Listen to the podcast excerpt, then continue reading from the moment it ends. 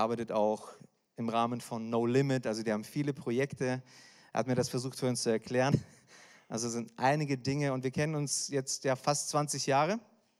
Ähm, vor ja, fast 20 Jahren in Hannover hat so, äh, ja, ist begonnen und wir haben jetzt viele Jahre eigentlich gar keinen Kontakt gehabt, also schon immer wieder mal auf Konferenzen und so weiter und ähm, Bastian arbeitet, äh, das ist eine evangelistische Arbeit, weltweit ähm, agierende Arbeit, auch, auch ganz, stark, ganz stark in Deutschland in den letzten Jahren, fast 20 Jahren, hunderte von Einsätzen in unterschiedlichsten Städten, äh, wo sie Menschen erreicht haben für das Evangelium.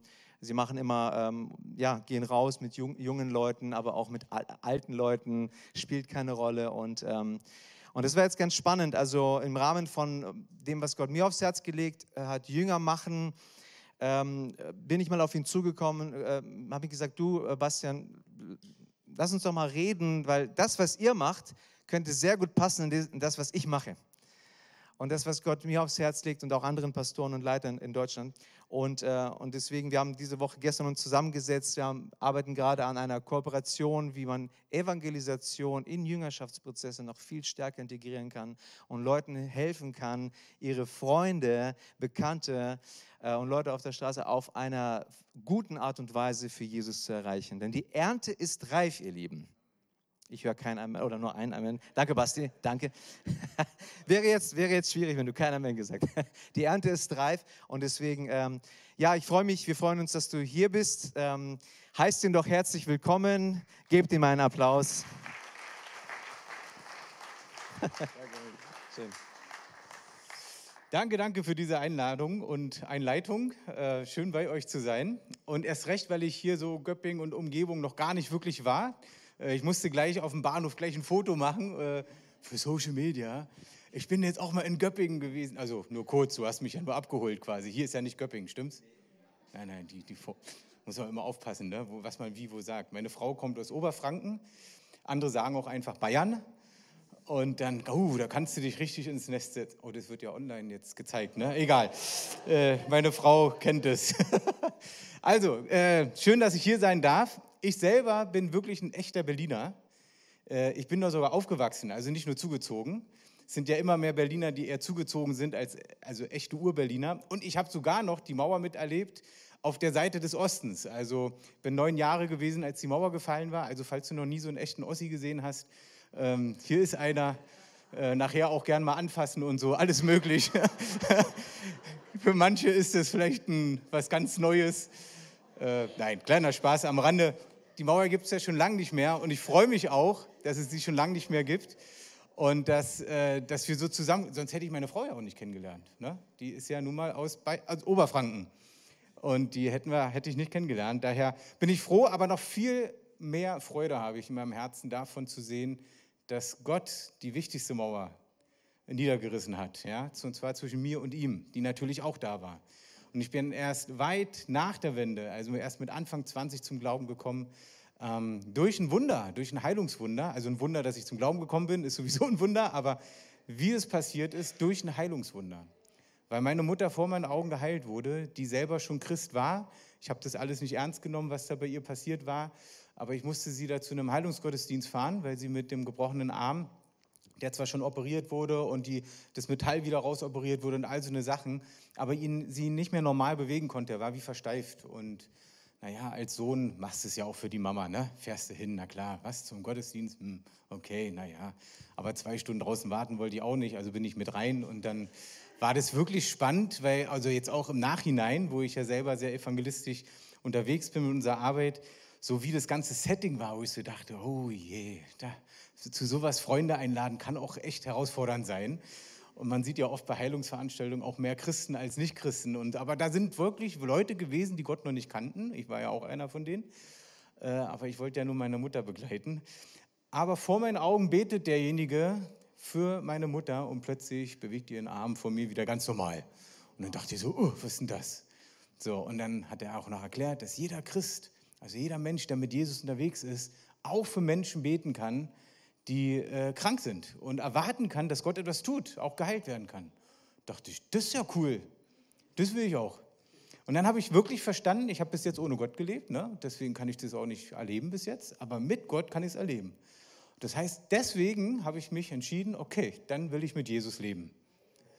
Das ganze Ding wie Sündenerkenntnis und sowas kam alles erst später. Im Rahmen von Jünger machen, in Jüngerschaft hineinzukommen. Und dann fing es erst an, mein Leben richtig zu verändern. Aber Gott brauchte bei mir diesen Moment, um mich sozusagen zu catchen im Herzen. Und damit fangen wir eigentlich schon an mit einem Thema, dass jeder eine ganz andere Begegnung teilweise braucht mit Gott und auch einen anderen Weg findet, Jesus zu erkennen, zu sehen und anzunehmen. Und wir nicht fest sein sollten in einer Richtung, nur so geht es. Und alle müssen sofort auf die Knie und ihre ganzen Sünden bekennen und erst dann sind sie wirklich errettet sondern das siehst du auch in der Bibel, dass Gott unterschiedliche Wege geht, damit sie Jesus kennenlernen, aber Jesus ist der einzige Weg, überhaupt mit Gott versöhnt zu sein.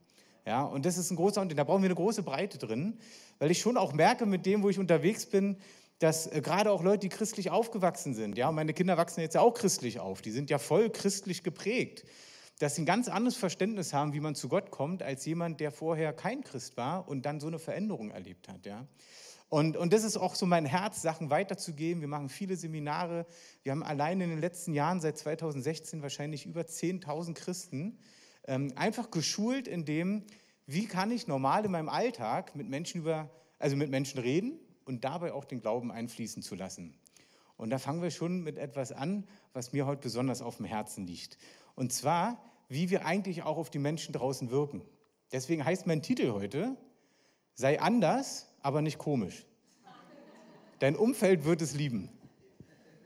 Wisst ihr, als ich Christ wurde, ich war volle Lotte sofort bei Christen, die richtig, richtig gut drauf waren. Also heilig gelebt, klar kommuniziert, konsequent kommuniziert und hat, haben wirklich, also wirklich, das war meine Rettung in dem Ganzen, dass ich Leute hatte, die klar mit Jesus gegangen sind. Aber was bei mir das Problem war, ich bin so ein Typ, ich will dann immer alles gleich richtig machen und habe angefangen, all meinen Freunden auch zu erzählen, was sie alles falsch machen. So, kennt ihr so diese Dinge wie, ach, du lebst mit deiner Freundin schon zusammen. Mhm. Ihr seid noch nicht verheiratet. Mhm. Ja, also so eine Dinge fing bei mir an, weil ich so ein Typ bin, ich will da immer alles richtig machen. Also ich bin so ein Moralapostel gewesen. Also ihr kennt es wahrscheinlich nicht, aber bei mir war es so. Und, und dann habe ich mich gewundert, also eigentlich gibt es da nichts zu wundern, ist eigentlich ganz normal, dass die Freunde immer weniger mit mir Zeit verbringen wollten. Und naja, und dann habe ich irgendwie gemerkt, ey, ich war irgendwie komisch drauf. Ich musste es wirklich lernen, einfach mit Menschen reden zu können und dabei auch den Glauben einfließen zu lassen. Und das hat sich so krass verändert. Ich erzähle euch natürlich ein, zwei Geschichten auch dazu. Aber was ich ja viel mehr will, als dass ihr meine Geschichten hört, dass ihr selber Geschichten erlebt, wie Gott euch gebraucht. Wisst ihr, und wir kriegen es von der Arbeit her mit, dass äh, es gibt so eine Studie, die ist weltweit, äh, aber die gilt für Deutschland, würde ich sagen, zu 100 Prozent genauso, dass äh, 90 Prozent aller Christen im Alltag nicht mit Menschen über Jesus sprechen. So, dann denke ich immer so, ach du, in der Gemeinde, wo ich gerade bin, ist es bestimmt anders. Bei euch ist es bestimmt auch anders. Ihr redet bestimmt auch viel mehr mit mir. Und dann merke ich so, na warte mal, das ist ja bei mir eigentlich auch so. Also ich brauchte selber so eine Entwicklung, weil ich war früher immer nur so für die Einsätze on top. So zwei, drei Stunden, voll mit Menschen über Jesus gesprochen, mein, mein, mein Report abgeliefert bei meinem Chef, dem Werner Nachtigall, ja, mein Freund und, und unser Visionär von dem Ganzen, was wir haben. Äh, und der fand es natürlich toll, was ich erzähle. Und dann war ich innerlich befriedigt, dass jemand es gut fand, was ich gemacht habe und danach war, ja, war halt das Leben dann der Rest so. Ne? Also die Menschen um mich herum haben mich kaum interessiert, außer ein paar Freunde natürlich, aber neue Leute kennenlernen und dann gleich von Jesus erzählen, das fand ich alles so, nee, also ich mache ja Einsätze, dann ist es doch schon gut. Ja, das war wie so, eine, wie so ein Ablass vor Gott, na, ich mache ja Einsätze, dann brauche ich den Rest nicht mehr machen. Und das war natürlich nicht gut und, und Gott hat mich dann so eines Tages auf dem Rückweg von einem Einsatz hat er mich so ein bisschen äh, gecatcht. Und ich weiß nicht, ob du schon mal irgendwie so Gott gehört hast oder gespürt hast oder wie auch immer man das nennen möchte. Auf jeden Fall sitze ich so in der U-Bahn, alles voll in Berlin mit Menschen. Ich war so nur so für mich, habe so meine Ohrstöpsel drin gehabt und so und nichts dagegen, dass man Ohrstöpsel mal in den Ohren hat. Darum geht es jetzt nicht. Aber mich persönlich fragt Gott plötzlich, wie geht's dir denn? Da sage ich, naja Gott, Mensch, ich war doch hier beim Einsatz. Hast du nicht gesehen, was alles passiert war? Warst du nicht dabei? Menschen haben sich für Jesus entschieden wurden geheilt. Und Gott so, ja, klar kenne ich die. Natürlich war ich dabei, sonst wäre das ja auch nicht passiert. Aber dann hat er gesagt, weißt du, es ist toll, dass du dich so investierst. Und es ist toll, dass du für zwei, drei Stunden on top bist und Menschen liebst, jedenfalls es so spielst, um sie einfach nur zu erreichen. Aber jetzt, wo du hier sitzt, sind dir alle anderen Menschen um dich herum völlig egal. Die sind dir egal. Sogar wenn Bettler bei uns, und die kommen bei uns oft vorbei, sind mir egal. Ich habe ja gerade evangelisiert. Versteht ihr? Oh, das ging so tief ins Herz und ich dachte so, was soll ich jetzt machen? Ja, kennst du das, wenn du sagst, Gott, ja, aber was, wie, wie soll ich tun und so weiter? Und er hat mir was ganz Persönliches gesagt. Das, muss, das kann dich inspirieren, das muss dir nicht genauso gelten, aber mich hat es inspiriert. Er sagte, okay, Basti, weißt du was, du bist ein höflicher Mensch, aber das bist du nur, wenn es sein muss. Also so, dir fällt jemand vor die Füße und dann, ja gut, dann helfe ich dir halt. Oder hältst mal die Tür auf für jemanden. Ne? So, das habe ich so gelernt in der Kindheit. Nett sein, höflich sein. Aber er hat gesagt, sei mal nicht mehr defensiv höflich, sondern werde offensiv höflich. Offensiv höflich, ich gedacht, was ist das denn? Offensiv höflich. Also ich soll jetzt nicht jeden Menschen suchen und gucken, kann ich was Gutes tun, aber bei mir fing es an, dass ich einfach bei dem ähm, Supermarkt um die Ecke von mir, bei Lidl, bei uns von unserem Büro, hat mir Gott einfach die Idee gegeben, begrüße jeden Mitarbeiter oder Mitarbeiterin, die dir beim Einkaufen über den Weg läuft oder, beim Ein oder du ihn über den Weg läufst. Also du musst jetzt auch nicht jeden Mitarbeiter suchen und ist noch irgendjemand da, sondern einfach nur beim normalen Einkaufen, dass du sie begrüßt. Ich dachte so, naja, gut. Ich dachte, es ist recht simpel, aber irgendwie merke ich, ich weiß nicht, wie es bei euch ist beim Einkaufen, also Berlin ist ja voll von Menschen und trotzdem ist es anonym. Wenn du einkaufen gehst, ist es trotzdem, du gehst für dich allein so einkaufen. Ja? Und dann fing ich einfach an, die zu begrüßen. Und merkst du so, oh, die freuen sich, dass man sie begrüßt, dass man sie sieht. Da dachte ich, okay, ich grüße jetzt immer, das ist cool. Eines Tages bin ich dann mit so, mit so einer Nachricht lesend in, in, bei Lidl reingegangen, habe einfach nur drauf geguckt, nicht rechts und links und höre plötzlich hinter mir, oh, Entschuldigung, guten Morgen. Denke so, hä, drehe mich so um und sehe, dass die Filialleitung gerade Gemüse und Obst sortiert hat und mir hinterhergerufen hat. Und dann fiel mir auf, ich habe ja gar nicht Guten Morgen gesagt. Und dann machte das richtig Klick bei mir, wirklich. Ja, und zwar, weil ich dachte, ich habe zwar nicht Guten Morgen gesagt, aber wahrscheinlich war es bei ihr genauso. Sie hat ihre Sachen gemacht, ja, holt sich neues Obst, sieht mich plötzlich von hinten, sagt, das ist doch der, der immer Guten Morgen sagt. Weil du fällst auf, wenn du der Einzige bist, der immer Guten Morgen sagt. Und hat mir hinterhergerufen, der hat ja bestimmt Guten Morgen gesagt, Entschuldigung, ich antworte jetzt mal Guten Morgen. Und ich sage so, nee, ich habe ja auch nicht, ich habe ja. Aber dann habe ich gemerkt, was das schon für einen Unterschied macht. Jetzt denkst du, ja toll, und wo ist jetzt die Erweckung? Ich sage so, nee, nee. Weißt du, wir reden immer schon von Erweckung. Ja? Wir beten für Erweckung. Alles richtig, nicht verkehrt. Aber wenn wir gar nicht anfangen, das zu leben, wird die Erweckung so jetzt auch nicht einfach so kommen. Damals die Erweckungen, die wir alle lesen können, ich feiere die wirklich, aber die, die haben nicht dafür gebetet, Herr, Scheck Erweckung, sondern die haben ganz andere Dinge äh, gebetet, weil sie dieses Wort Erweckung, glaube ich, noch gar nicht kannten. Die haben das so wie wir nicht gehabt, dass wir im Internet gucken konnten, wo gab es mal Erweckungen.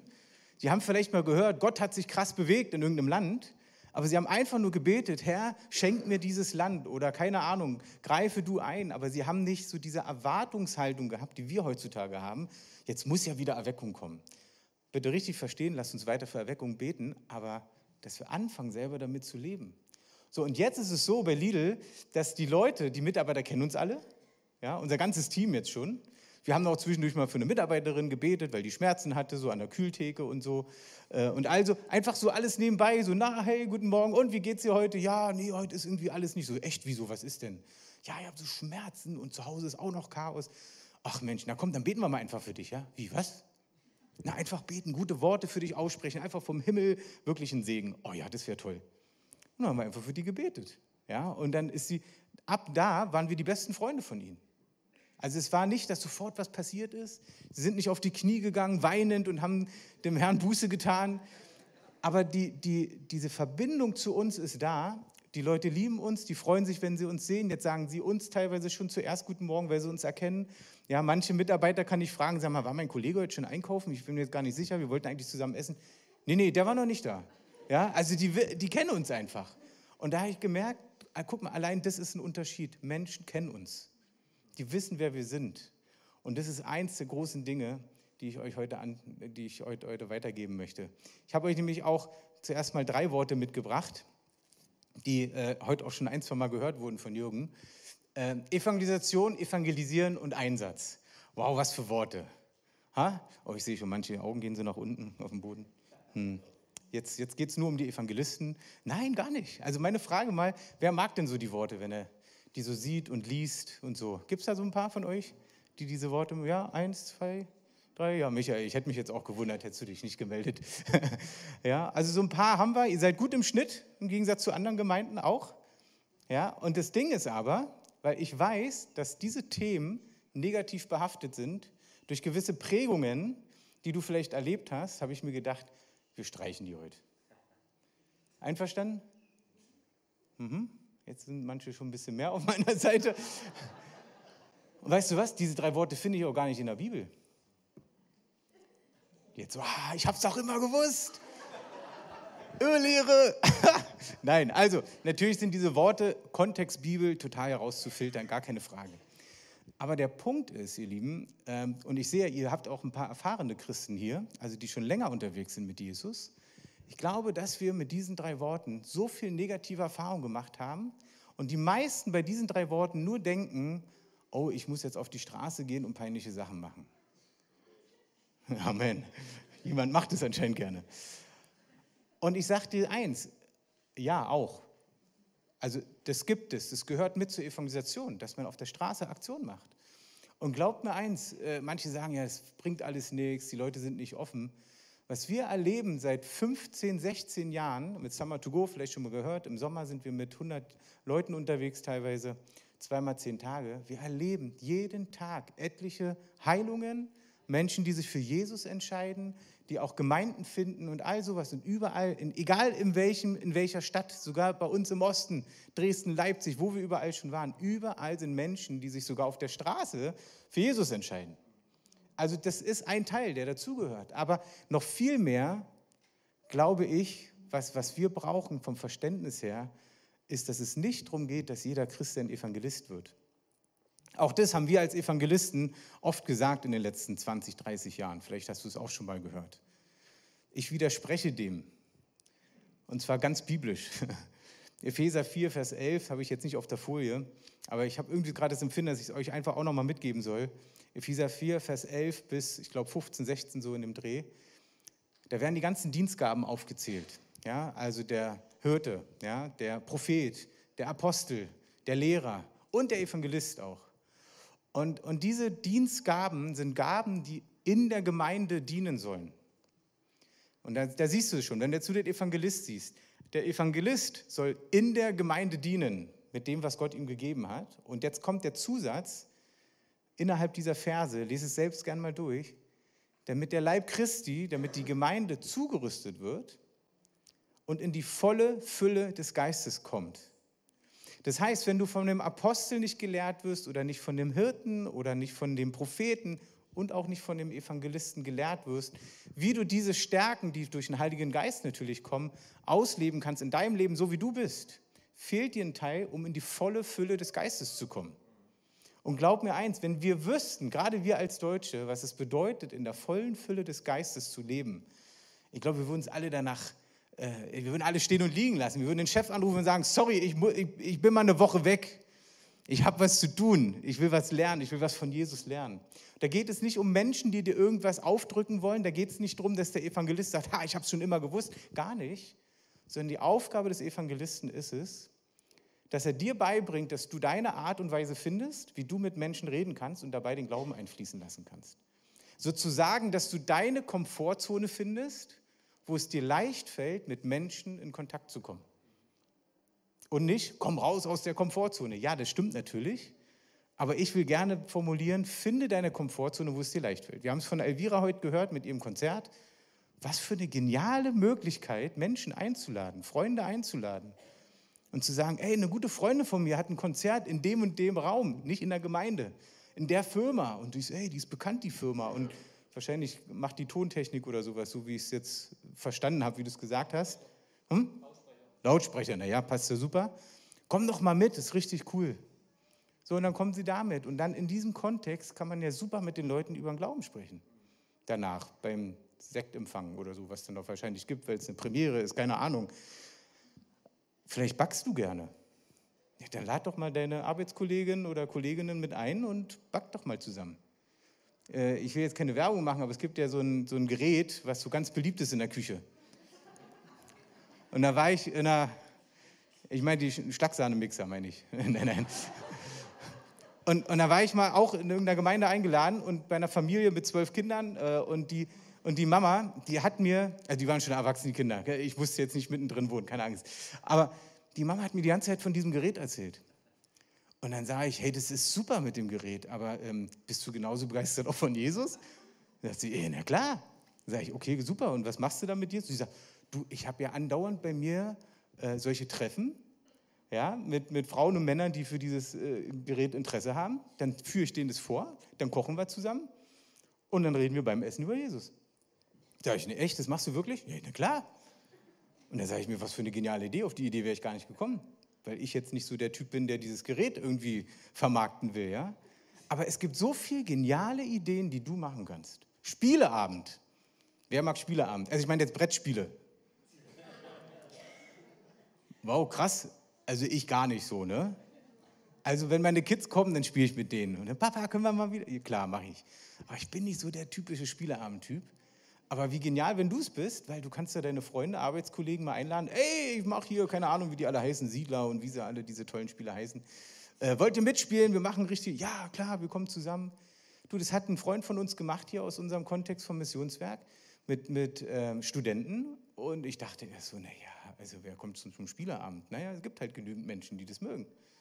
Und da waren die 10, 15 Studenten, die nichts mit Glauben zu tun haben, bei dem zu Hause auf dem Sofa, haben gespielt danach noch eine Cola getrunken oder einen Wein oder was auch immer und haben dann übers Leben gesprochen. Und plötzlich war der Glaube total präsent in diesen ganzen Gesprächen. Und dann denke ich mir so, oh Mann, ey, Basti, du, du, du hast ja ein Feld total vergessen.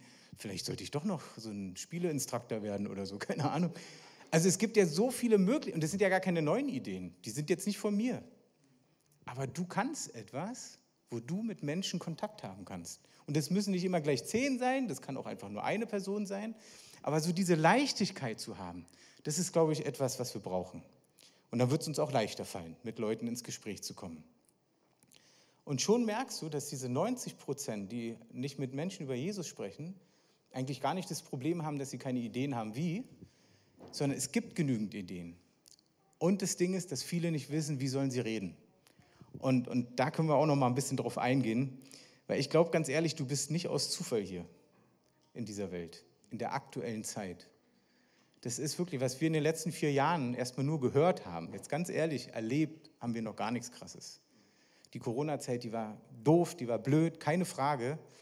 Aber sogar, obwohl für uns manches sehr herausfordernd war, haben wir als Christen noch nicht wirklich Schlimmes erlebt. Und ich gebe jetzt kein Statement, was jetzt Corona war oder nicht, das, das überlasse ich anderen. Aber was es definitiv nicht war, ist, dass wir in Verfolgung gelebt haben. Nur weil es ein paar Maßnahmen für Gottesdienste gab. Ganz ehrlich, nein, es war keine Verfolgung. Ja, Verfolgung ist, dass du es nicht ausleben darfst und du durftest es trotzdem ausleben. Du darfst Menschen von Jesus erzählen, ohne dafür ins Gefängnis zu kommen. Also diese Zeiten, die waren wir noch, die haben wir noch nicht erlebt. Und was wir alles von woanders hören, das ist total krass. Und das, da gibt es viele Menschen, die jetzt Angst haben, durch die Kriege, die alle kommen. Ja? Aber das Geniale ist doch, bei dem, was uns auch herausfordert, das heißt jetzt nicht so, ach ja, noch ein Krieg, ach noch ein Krieg. Ich war auch geschockt, na klar. Aber wir haben einen Frieden in uns, der übernatürlich ist. Den kannst du gar nicht produzieren. Das ist ein Frieden, der in dir ist, aber nur dann, wenn du auch nah bei Gott dran bist. Wenn du nah mit Gott bist, wenn du mit ihm regelmäßig redest, gerade in schwierigen Situationen auch, aber bitte auch in guten Situationen und dank ihm für all die Dinge, die da sind, dann wirst du merken, dass auch in schwierigen Situationen, wo dein Kopf sagt, ich habe eine andere Meinung, ich glaube das und hier und da, trotzdem wirst du innerlich einen Frieden haben und wirst anderen Menschen in dieser Zeit Hoffnung geben können. Wir haben in der Corona-Zeit bei uns alleine im Missionswerk wie einen Aufbruch von Evangelisation gehabt. Wir haben keine Einsätze gemacht. Aber unsere Leute fingen an, zu zweit spazieren zu gehen. Einfach weil sie mal frische Luft brauchten. Und zu zweit durfte man ja. Und dann kamen einem manchmal Menschen entgegen, so auf den leeren Straßen von Berlin. Ja, und dann, ach Mensch, schön Sie mal zu sehen. Wir haben uns heute vorgenommen, in dieser verrückten Zeit jemand was Gutes zu tun. Die bleiben stehen und sagen, echt, das ist ja toll. Was denn? ja, gibt es irgendeine Situation in Ihrem Leben, wo Sie ein Wunder brauchen? Äh, ein Wunder? Naja, so zum Beispiel Gesundheit, war natürlich aktuelles Thema, Gesundheit, Finanzen, Familie und irgendwas kommt und ja, ach Mensch, da und da. Na komm, dann beten wir mal einfach für Sie. Sprechen gute Dinge für die Situation aus. Ja, okay, ihr könnt euch gar nicht vorstellen, wie viele Menschen, über 90 Prozent der Leute, die so angesprochen wurden, haben dazu Ja gesagt und haben für sich beten lassen. Und danach waren Gespräche plötzlich im Thema Glaube. Ist, du denkst, oh, das ist aber sehr konfrontativ. Denk mir so, ja, aber du, an der Not gepackt, da wo das Problem ist, hey, wir haben was Gutes für dich, wir tun dir was Gutes. Ja, und, und so kann ich, glaube ich, dass wir diese Zeiten besonders genial nutzen können, mit all dem, wo wir auch mal Ängste haben, aber dass wir ja eigentlich eine Antwort in uns tragen, ohne immer gleich die Antwort zu wissen. Aber einfach für die Leute da zu sein, macht einen Riesenunterschied. Wisst ihr, dass wir Christen aber manchmal ganz anders dastehen, als das, was ich gerade beschrieben habe? Ja, ich habe euch zwei bekannte Menschen mitgebracht. Der erste davon ist Mahatma Gandhi. Und der hat Folgendes gesagt über uns Christen. Ihr Christen habt in eurer Obhut ein Dokument mit genug Dynamit in sich, die gesamte Zivilisation in Stücke zu blasen, die Welt auf den Kopf zu stellen, dieser kriegszerrissenen Welt Frieden zu bringen. Wie aktuell ist das denn? Aber ihr geht damit so um, als ob es bloß ein Stück gute Literatur ist, sonst weiter nichts. Oh, das, ja, das sagt ein Hinduist über unsere Bibel, über uns. Und versteht es richtig, macht bitte morgens eure Andachten, lest eure Losungen, all diese Dinge. Aber nehmt sie nicht nur so wie, ach, jetzt geht es mir gut, weil ich habe ein Wort des Herrn bekommen. Sondern was dort drinne steht, ist weltverändernd von dem, was Gott uns in die Hand gegeben hat. Er hat sie uns gegeben, damit wir die Welt verändern können. Und wenn du nicht weißt, wie, brauchst du es nur lesen im Wort Gottes. Und Gott wird dir Antworten geben, wie du dein Umfeld verändern kannst. Hört sich schon wieder alles zu einfach an, wa? Soll ich euch was sagen? Es ist so einfach. Wirklich. Ich gebe euch gleich noch ein, zwei Beispiele. Was er noch sagt, das steht nicht mit auf der Folie. Ohne Zweifel wäre ich ein Christ, wenn die Christen es 24 Stunden täglich wären. Also er hat Christen erlebt, die, also so wie bei mir, ne, mit den zwei, drei Stunden Einsatz, ja, habe ich die Leute geliebt und ich habe mit denen geredet, habe sie angelächelt, ich habe die umarmt manchmal, wenn es ihnen nicht gut ging. Kaum war der Einsatz vorbei, oh, jetzt muss ich aber auch wirklich erstmal nach Hause und oh, lasst mich bloß in Ruhe. Ja, so ungefähr. Und er hat sie genauso erlebt. Christen, die dann für den Sonntag, ja, hier bin ich. Und ja, wir beten Gott an. Und dann fängt der Montag an und wir sind schon wieder die, die mit die schlechteste Laune haben, weil ja Montag schon wieder Arbeit ist. Und eigentlich will ich ja nur für den Herrn und so weiter. Und dann fällt dir eigentlich auf, ja, deswegen bist du ja auch hier auf Arbeit, weil du für den Herrn hier lebst.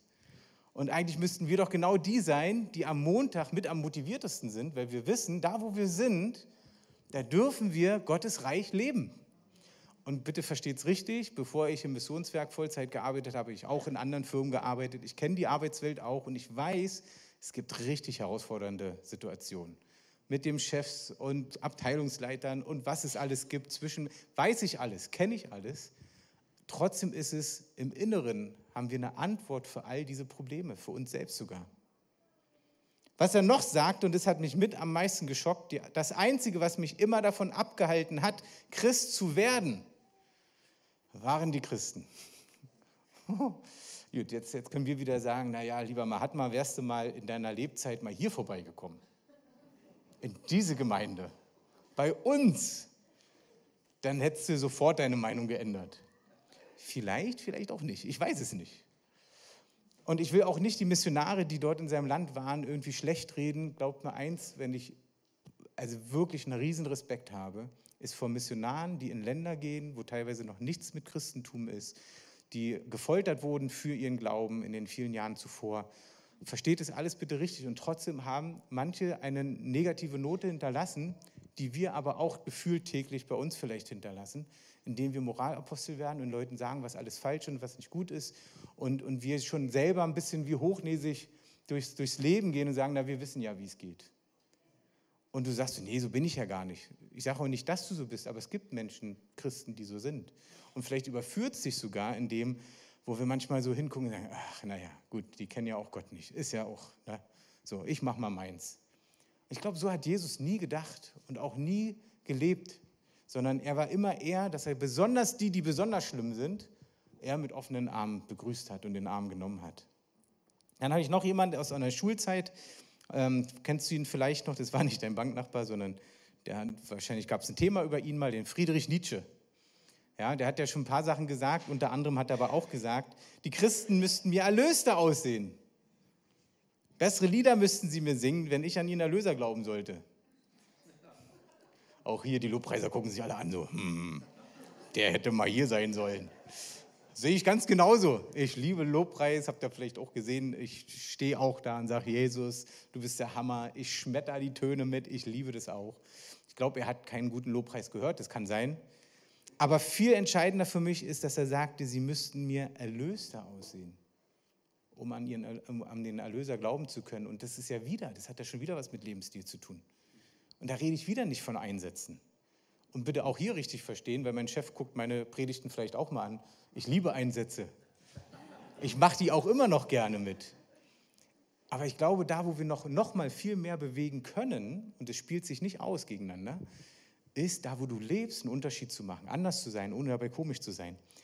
Und und ich glaube, das würde uns total helfen, wenn wir ein erlösteres Leben führen. Das bedeutet nicht, dass du nur grinsend durch die Welt läufst. Aber das bedeutet, dass wenn du auf Arbeit vielleicht einen Fehler gemacht hast, passiert ja, in der heutigen Zeit darf man das zwar nicht, aber es passiert, dass du dafür einstehst, sagst, hey, sorry, das war übrigens mein Fehler. Unser Abteilungsleiter konnte nichts dafür, tut mir echt leid, ich gucke, dass das wieder in Ordnung kommt und so weiter. Ja, vielleicht ist die Konsequenz, dass dann die Firma sagt, okay, da musst du gehen, aber das ist ein ehrliches Leben. Natürlich sollen wir auch weise sein, keine Frage. Im richtigen Moment soll man Sachen sagen. Aber wenn du auch jemanden mal angeschnauzt hast auf Arbeit, blöd reagiert hast und merkst dann irgendwann, oh, das war eigentlich nicht in Ordnung, Leute, dann sind wir doch die Ersten, die hingehen und sagen, hey, sorry, ich habe neulich so blöd reagiert. Es war einfach viel um die Ohren gerade zu Hause, ein bisschen Stress und Arbeit, weißt du, und das war nicht in Ordnung, tut mir echt leid. Bitte komm nicht mit so einem frommen Ding an. Es gibt halt einen heiligen Zorn, der kam in mir hoch. Der war total göttlich. Damit musst du jetzt zurechtkommen. Übrigens, dein Leben ist nicht in Ordnung, so wie du lebst. Weißt du, damit machst du dich doch völlig unauthentisch. Lasst uns doch ehrlich sein und das ist ein Unterschied machen. Das ist erlöster sein, dass wir einen Gott der Gnade haben. Dass wir wissen, andere werden gegen uns auch Fehler machen, aber sind wir gnädig ihnen gegenüber? Weißt du, und allein dieses, jetzt könnte man schon Stopp sagen und sagen, okay, lasst uns diese ersten Schritte machen. Und es würde uns schon herausfordern, aber ihr werdet sehen, wenn ihr sowas macht, es macht einen Unterschied. Total. Ich habe einen Nachbar gehabt, bin ich mit dem Auto, irgendwie, weil ich es eilig hatte, äh, zu schnell an dem vorbeigefahren. Es war auch noch so eine Staubstraße und der hat dann da so getan, als wenn ich ihn fast umgefahren hätte und halt so an und sagt so, was ist denn? Ja, so, dann bist du viel zu schnell hier. Und ich, ist doch nicht schnell, ich bin nur 30 gefahren. Zack, und bin weitergefahren. Und dann, ne? Och, Herr, das war ja irgendwie nicht in Ordnung. Bitte, ich will ihn nie wiedersehen, nicht das nochmal, ist ja peinlich und so. Und plötzlich spricht der Heilige Geist und sagt, Basti, bete mal anders. Ich sage so, oh Gott, wie denn? Herr, bitte schick mir diesen Nachbarn nochmal über den Weg. Und sprich was Gutes aus. ich dachte so, oh nee, das ist ja dann herausfordernd, da muss ich mich ja ändern und so. Hm. Aber wie es dann so ist, Gott nimmt so eine Gebete ernst. Und natürlich treffe ich ihn ein paar Tage wieder, ein paar Tage später wieder und spreche ihn an, hey Mensch, sorry, hey, ich erkenne dich gerade. Wir hatten auch neulich da so eine Situation äh, und der so, was denn, ich weiß ja gar nichts mehr.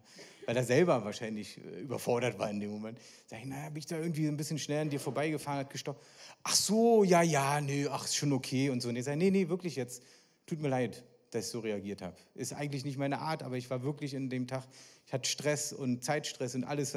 Tut mir echt leid. Ja, ist okay, kein Problem. Leute, seitdem begrüßen wir uns sowas von freundlich. Jedes Mal, wenn wir uns sehen, quatschen kurz und gehen weiter.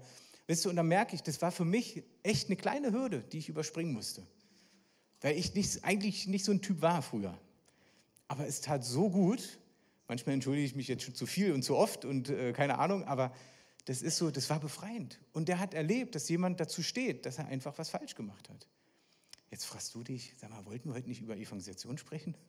Äh, also ich wollte es jedenfalls. Ich weiß nicht, ob ihr wolltet, aber, aber wisst ihr, der Punkt ist, damit fängt es manchmal meistens schon an. Einfach wie wir mit den Leuten leben. Wollt ihr zuerst ein Video oder erst das Bibelwort dazu?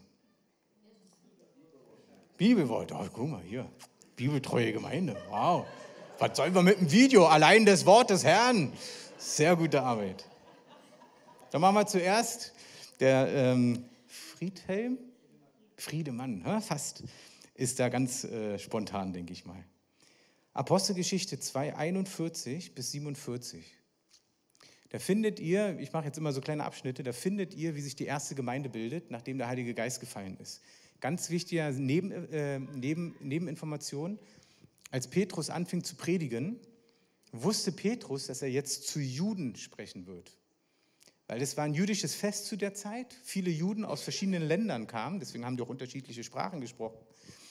Und standen dort und wunderten sich, was da passiert. Habt ihr vielleicht schon mal gelesen, dass die sogar sagten, äh, sind die betrunken oder was? Was machen die da? Ja, vielleicht warst du auch schon mal so trunken im Geist. Keine Ahnung, ob du diese Erfahrung schon kennst. Und Petrus steht auf und nicht, er wird genötigt vom Heiligen Geist, er wird nicht gezwungen vom Heiligen Geist, sondern er sieht die Leute und sagt, ey, ich muss denen jetzt was sagen und steht auf. Und in dem Moment, wo er den Schritt tut und anfängt zu predigen, heißt es nach der Predigt, es ging ihnen wie durchs Herz, den ganzen Juden, die da standen. Und er predigte von den alten Propheten und der alten Schrift und so. Das wäre jetzt eine Predigt, die vielleicht in eurer Innenstadt übers Mikrofon nicht ganz so fruchten würde, weil vielleicht einige jetzt nicht unbedingt die alten Propheten und die alten Schriften so gut kennen. Obwohl man ja sagt, im Süden ist so der fromme, der fromme Süden, vielleicht kennen manche das. Aber Petrus hat für Juden gepredigt in dem Moment. So, und dann haben sich ganz viele für Jesus entschieden. Wir haben gehört, über 3000 Menschen steht in, äh, in Vers 41. Und dann waren sie beständig in der Lehre, in Gemeinschaft, sie hatten Zeit zusammen.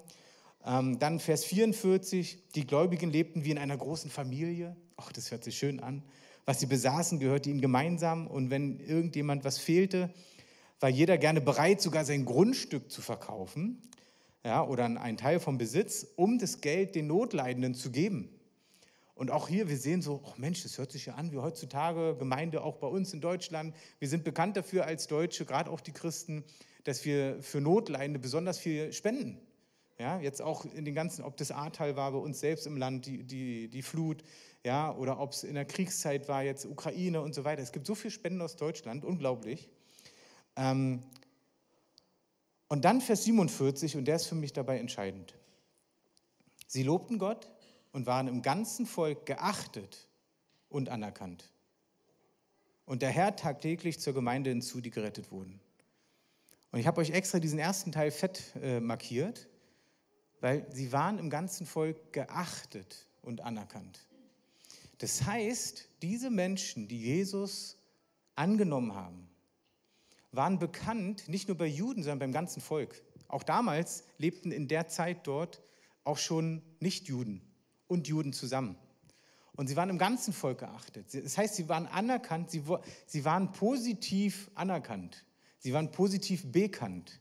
Meine Frage ist, wo ist es bei dir und auch bei mir, dass Leute mich kennen und wissen, meine Nachbarn, wenn sie Not haben, können sie auf jeden Fall zu mir kommen, weil sie mich schon kennen.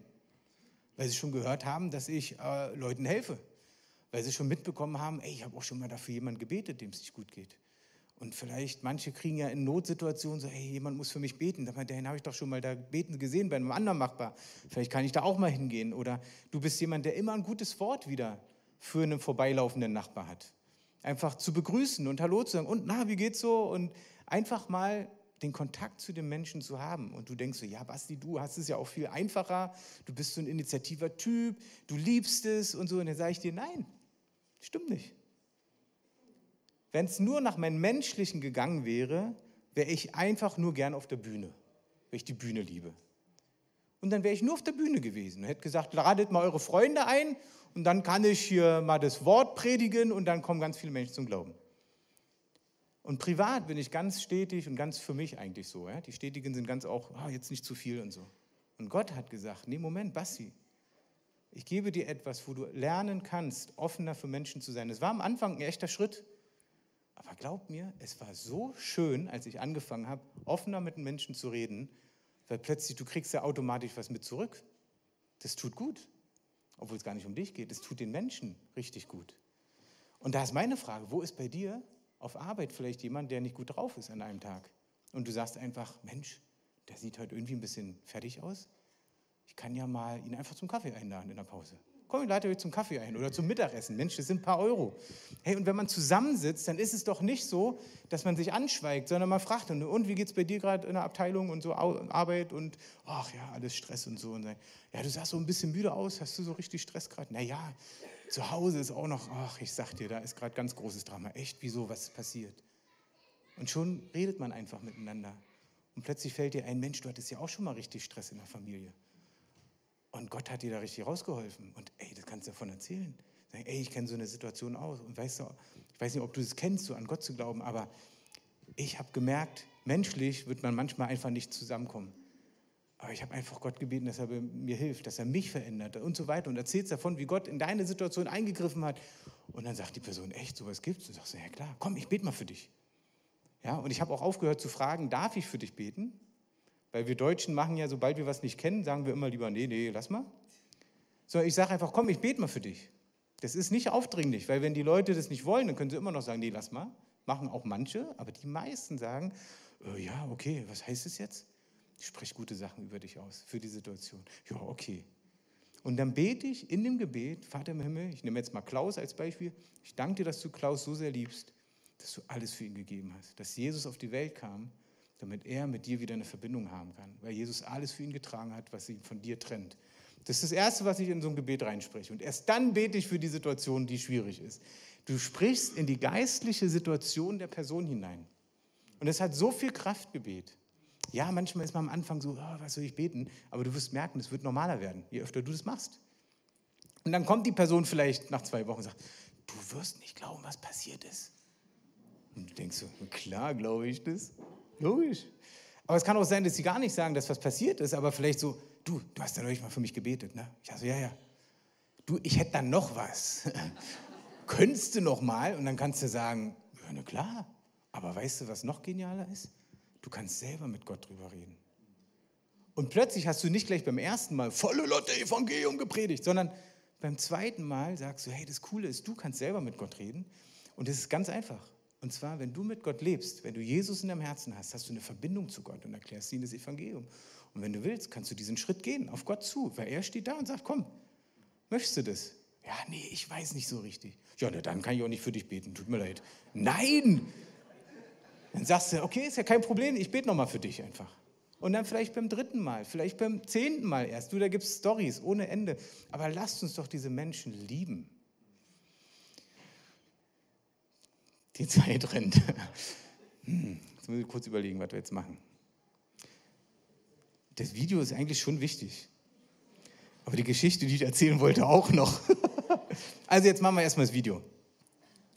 Das ist ein Video, was ich glaube genau das anspricht, was uns total helfen könnte, gerade für uns als Deutsche. Und versteht es richtig, ich habe nichts gegen die Deutsche, Deutschen, ich bin ja Deutscher ich liebe mein Land. Ich sage meinem Chef schon, bitte, ich gehe nicht in die Mission ins Ausland. Gott hat mir gesagt, nur Deutschland, Deutschland, Deutschland. Ich schicke auch keine Missionare weg. Ich sage, ihr bleibt hier, in unserem Land haben wir genügend zu tun. Nein, versteht es richtig. Ich liebe die Missionare, die auch ins Ausland gehen, aber ich merke, das ist gerade nicht mein Ruf. Mein Ruf ist in Deutschland. Aber dieses Video, ich kann mir vorstellen, dass es dich doch auch ein bisschen berührt. Spiel's mal gerne ab. Der Untertitel ist in Deutsch. Ich lese den mal mit vor, weil es relativ klein, kleiner Untertitel ist.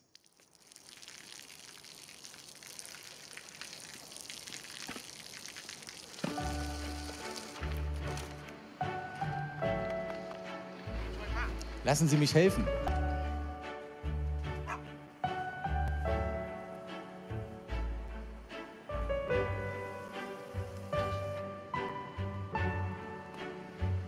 Für Schulausbildung.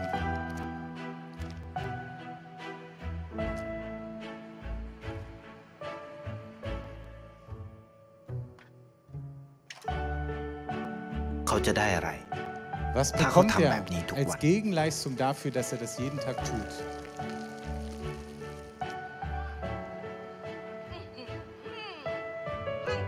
Da bist du ja endlich.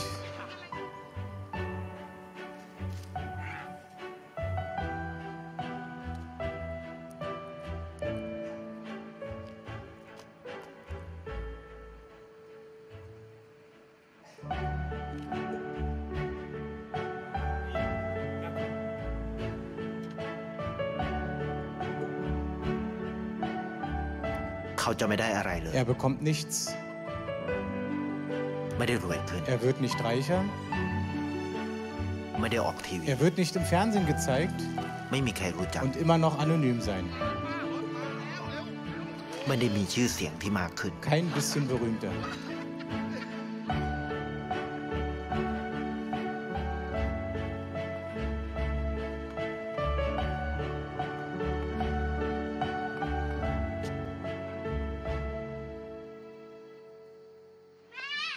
Mama,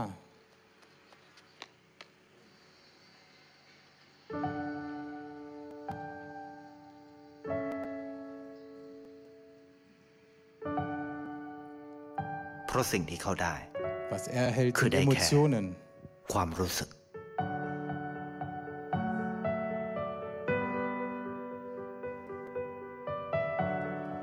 ได้เห็นความสุข Er strahlt Freude aus,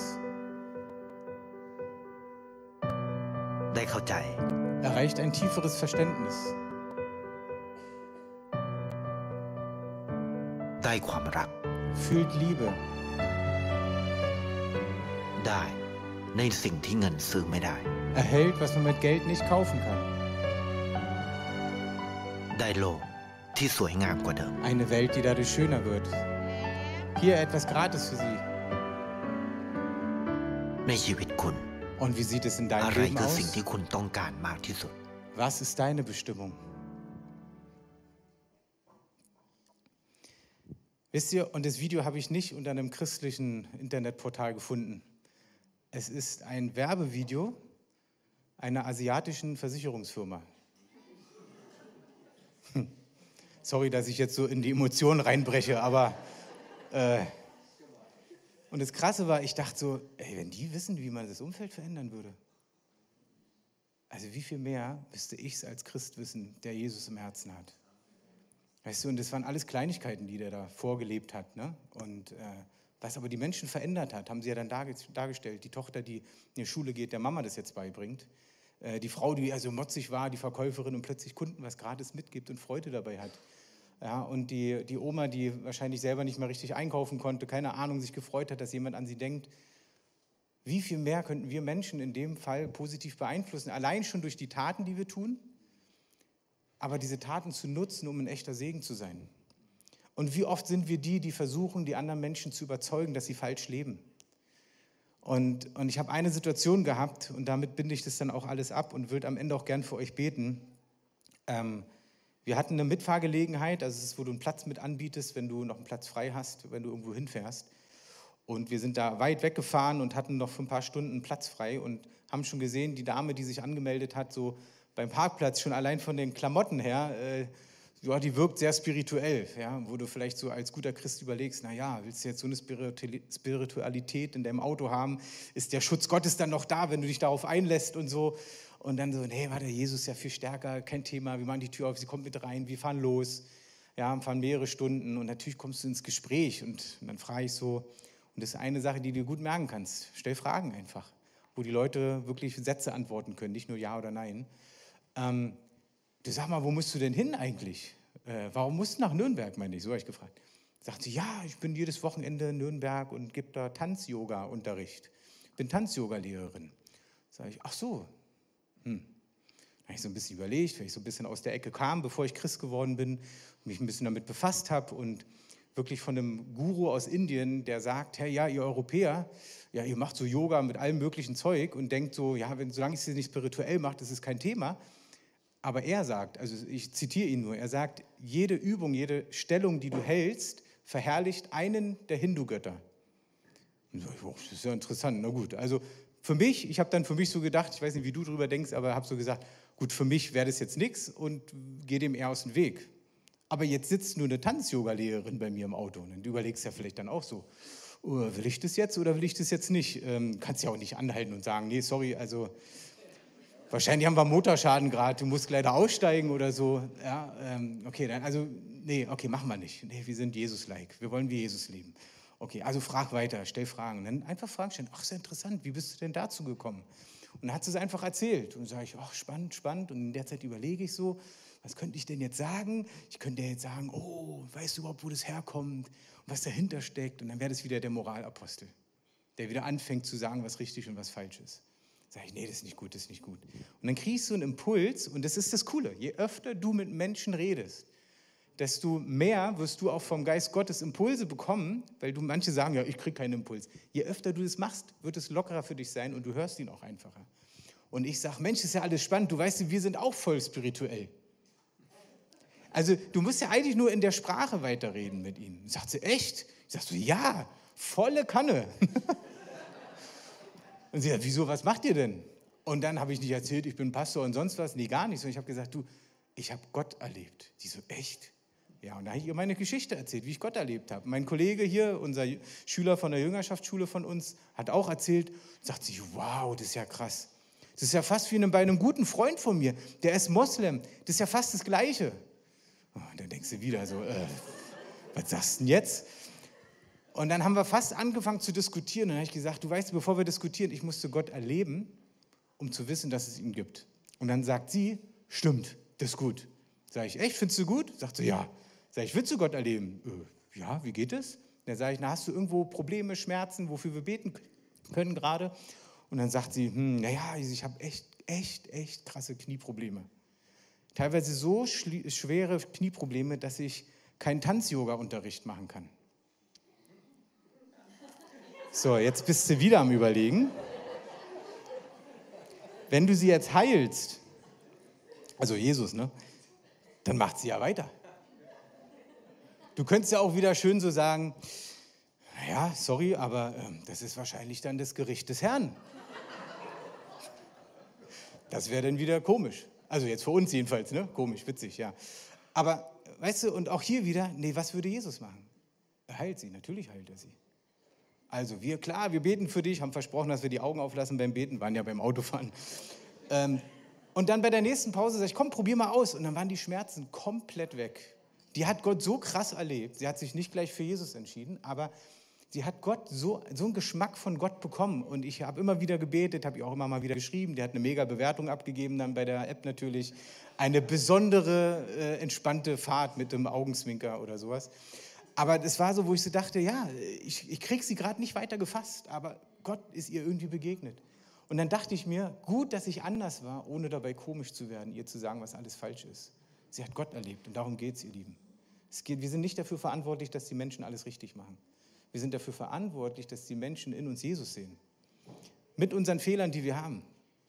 Und dafür würde ich wirklich gern beten. Und neben dem, dass der Geist Gottes das alles bewirkt, haben wir natürlich, ihr habt vielleicht schon gesehen, hier habe ich einen Büchertisch mitgebracht. Wir haben ein richtiges Arbeitsbuch, da kannst du richtig durcharbeiten, lerne mit Menschen über Gott zu sprechen. Da hast du alle Aspekte drin, wie du auf andere wirkst mit deiner Art, aber wie du auch, auf, wie du auch erkennst, welche Leute stehen vor dir. Brauchen sie es kurz und knapp oder so ein bisschen blumig umschrieben, ja? Äh, aber auch ganz besonders, wie kann ich das Evangelium ganz einfach erklären? Wie kann ich ein Gespräch überhaupt starten, um dann auch auf den Glauben zu kommen? Wie kann ich für Kranke beten? All diese Dinge sind dort drin. Könnt ihr gerne äh, mal gucken kommen und euch eins gerne auch mitnehmen für ein paar Euro. Und was mir total hilft, sind diese evangelistischen Hefte. Die habe ich immer dabei, weil das manchmal ein Einstieg ins Gespräch ist. Ey, ich habe ein Geschenk für Sie. Sie waren so nett zu mir gerade. Ähm, das größte Geschenk zu Weihnachten, ja, ist einer unserer absoluten Renner. Und dann sind da natürlich Evangelium und Gebet drin, äh, um Jesus anzunehmen, all diese Dinge. Aber manchmal ist es schon der Start, um überhaupt über den Glauben zu sprechen. Oder, wenn das nicht so erfolgreich war, das Gespräch, schenke ich trotzdem meistens noch was und sage so, hier kannst du ja mal reingucken, hier ist was von Justin Bieber sogar mit drin. Und so, oh, Justin Bieber, ja, cool, ja. Oder hier der Mann ohne Arme, ohne Beine, kennt der vielleicht auch, ja. Und überall ist Evangelium drin und ein Gebet ähm, um Jesus anzunehmen. Oder auch die Real Life Guys, ja, die haben ja gerade ihren Film, der in den Kinos ist. Also könnt ihr auch gerne gucken, die kosten nur 50 Cent am Büchertisch, ob ihr das irgendwie gebrauchen könnt. Aber, wie gesagt, wichtiger als das ist, dass du, glaube ich, bereit bist und sagst, ich möchte das, dass Gott mich da gebraucht und mich auch verändert. Und dafür würde ich gerne jetzt beten. Und ihr könnt gerne als Band schon mal vorkommen. Und vielleicht machen wir es so, dass ihr doch dazu auch aufsteht. Weil ihr gleich ein Stückchen näher am Herrn dran seid dadurch. Deswegen stehe ich so gerne auf der Bühne. Aber die haben einen Vorteil da oben. Ja, die freuen sich schon. Ihr Lieben, lasst uns ähm, einfach mal besinnen Und, und ich will jetzt nicht so eine religiöse Handlung, wir müssen jetzt alle die Augen schließen. Ich glaube aber, dass es gerade wichtig ist, dass du die Augen schließt, weil worauf du vielleicht reagierst, ist mir wichtig, dass du persönlich reagierst und nicht, weil dein Nachbar vor dir, nach dir, hinter dir, wie auch immer, sich auch gerade dazu bewegt oder so, sondern dass du selber vor Gott stehst gerade. Und ich will dir auch total den geistlichen Druck nehmen. Wenn du einfach merkst gerade, boah, okay, es ist gut, was du gesagt hast, aber ey, das ist mir gerade echt zu viel.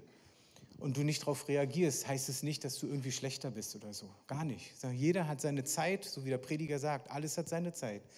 Jeder ist mit Gott unterschiedlich unterwegs. Ich kann dich nur ermutigen zu sagen, hey, lass dich darauf ein, dass Gott dich gebraucht, da wo du bist. Und ich möchte jetzt gern beten. Vater im Himmel, ich danke dir für die Gemeinde hier vor Ort. Ich danke dir, dass sie nicht nur ein Gebäude ist, sondern dass, dass es hier ein Ort, ein Platz ist, wo der Geist Gottes weht, wo wir als Christen zugerüstet werden, wo wir empfangen von dir und es nicht hier bleibt, sondern dass es mit rausgetragen wird in die Region hier zu den Menschen, die in ihren Häuslein wohnen, die in ihrem Garten sind, die all ihre Probleme versuchen zu verstecken aber wir eigentlich mit der Antwort unterwegs sind, nicht weil wir selber wissen, sondern weil du die Antwort bist, Jesus. Ich bitte dich, dass du in unser Herzen hineinsprichst, da wo wir ja, uns vielleicht auch zu viel zurückgelehnt haben und gesagt haben, na der Geist Gottes wird es schon tun, aber wir sehen eigentlich in der Bibel immer wieder, dass der Geist Gottes es tut, indem er mit den Menschen, die dich bezeugen, unterwegs ist. Und ich, ich weiß nicht, wie ihr alle unterwegs seid, aber ich bete, dass Gott euch in der Situation, wo du gerade bist, dich einfach berührt und dir vielleicht so den ersten nächsten Schritt zeigt. Und ob es das Begrüßen bei Lidl ist oder bei Rewe oder wo auch immer du einkaufen gehst. Und das vielleicht der erste Schritt für dich gerade ist, wo du sagst, okay, den, den will ich jetzt tun. Ich will einfach offener für Menschen sein. Dann ist es doch ein genialer Schritt, den Gott mit dir gehen kann. Vielleicht ist es bei dir so, dass es dir gar nicht schwerfällt, mit Leuten ins Gespräch zu kommen und du so, ich kriege immer diese Kurve nicht. Und, und Herr, dass du einfach hilfst, dass sie reagieren können, hören können, was andere erzählen und darauf reagieren können und sagen können, hey, aber da habe ich Gott erlebt. Und du da vielleicht den nächsten Schritt brauchst. Vielleicht bist du auch hier und du hast noch nie diese bewusste Entscheidung getroffen, mit Gott überhaupt leben zu wollen und denkst dir gerade, was erzählt der denn jetzt hier vorne? Jetzt sollen wir anderen auch noch davon erzählen. Verstehe es so, Gott liebt jeden Menschen da draußen und auch hier drin so, so, so sehr dass es sein Herzenswunsch ist, dass Menschen von dieser Hoffnung hören. Hier geht es nicht um eine Institution, hier geht es nicht um Geld, hier geht es nicht darum, du musst alles richtig machen. Und Hauptsache, du bist dann hier. Nein, es geht darum, dass, dass die Menschen eine echte Beziehung zu Gott kennenlernen, dass sie einen liebenden Gott kennenlernen.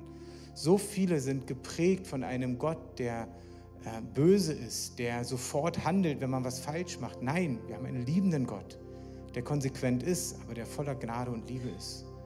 Und wenn das dir gerade gilt, dann ist es für dich vielleicht auch ein Gebet, was wir gleich sprechen werden, wo du sagst, ich habe es noch nie bewusst gemacht, Jesus in mein Leben einzuladen. Aber zuerst möchte ich für die beten, die sagen, ich möchte in diesen Lebensstil mehr rein. Ich möchte, dass mein Umfeld durch mich mehr von diesem Jesus hören. Auf ganz einfache Art und Weise, in dem, was du gut kannst und Gott dich gebrauchen wird. Wenn es dir gilt, dann heb einfach mal kurz deine Hand, weil ich einfach für diejenigen so einen Segen aussprechen möchte. Lass gerne deine Augen dabei geschlossen, dass es einfach für dich ist, wo Gott jetzt reinwirken möchte. Oh, wow, wunderbar. Herr, ich bete, dass du wirklich da, wo jemand gerade sagt, ich möchte diesen Schritt machen, dass du hineinkommst, dass du Dinge sortierst, dass du Ideen schenkst, dass du Leichtigkeit schenkst, dass du Freude schenkst, dass sie erleben, dass da, wo du mit ihnen unterwegs bist, dass da sogar eine echte Freiheit und Freude reinkommt bete, dass alle Ängste weichen, dass sie wirklich von dir her zurückgedrängt werden und dass die Liebe, die in ihnen ist, von dir, sie in Freiheit bringt und eine Leichtigkeit hineinbringt. Amen. Ich bete auch für diejenigen, die sagen, nö, ich brauche das jetzt nicht, ich will das jetzt nicht, ich bin noch nicht so weit. Herr, dass du ihnen einfach begegnest in dem Ganzen und dass du ihnen diese Liebe Gottes zeigst, die du für sie hast. Und dass du für sie vielleicht auch gerade andere nächste Schritte hast, Herr. Und ich bete jetzt, und das ist das letzte Gebet, was wir beten wollen. Ist jemand da, der oder die sagt, ich habe noch nie bewusst gesagt, Jesus, komm in mein Leben, vergib mir meine Schuld, ab jetzt möchte ich mit dir leben. Dann lass kurz noch die Augen geschlossen, auch wenn die Kids gerade kommen. Lass sie kurz geschlossen, die Augen. Ich möchte diesen Moment einfach nicht verpassen. Weil wenn es nur eine Person ist, Denn es ist eine Freude im Himmel, dass eine Person zu Gott kommt. Und vielleicht ist jemand hier, der oder dies noch nie gemacht hat und sagt, ich möchte dieses Geschenk von Jesus annehmen und versöhnt sein mit Gott. Dann heb doch mal ganz kurz deine Hand, weil da möchte ich kurzes Gebet sprechen, äh, wo wir zusammen beten, aber wo du da bleiben kannst, wo du bist und wir einfach zusammen beten. Gibt es jemanden, der oder die sagt, ich möchte Jesus in mein Herz annehmen, weil ich es noch nie gemacht habe? Dann heb mal kurz deine Hand.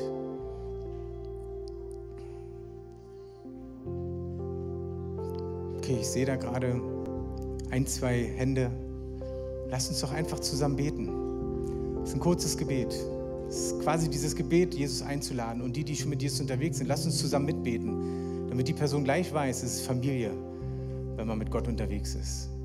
Ich fange an. Vater im Himmel, ich danke dir, dass du mich liebst. Und Jesus, dass du alles für mich getan hast. Dass du alles getragen hast, was mich von Gott trennt. Vergib mir dafür, dass ich bis jetzt ohne dich gelebt habe. Komm du jetzt in mein Leben. Ich will dir nachfolgen, mein Leben lang. Amen. Amen.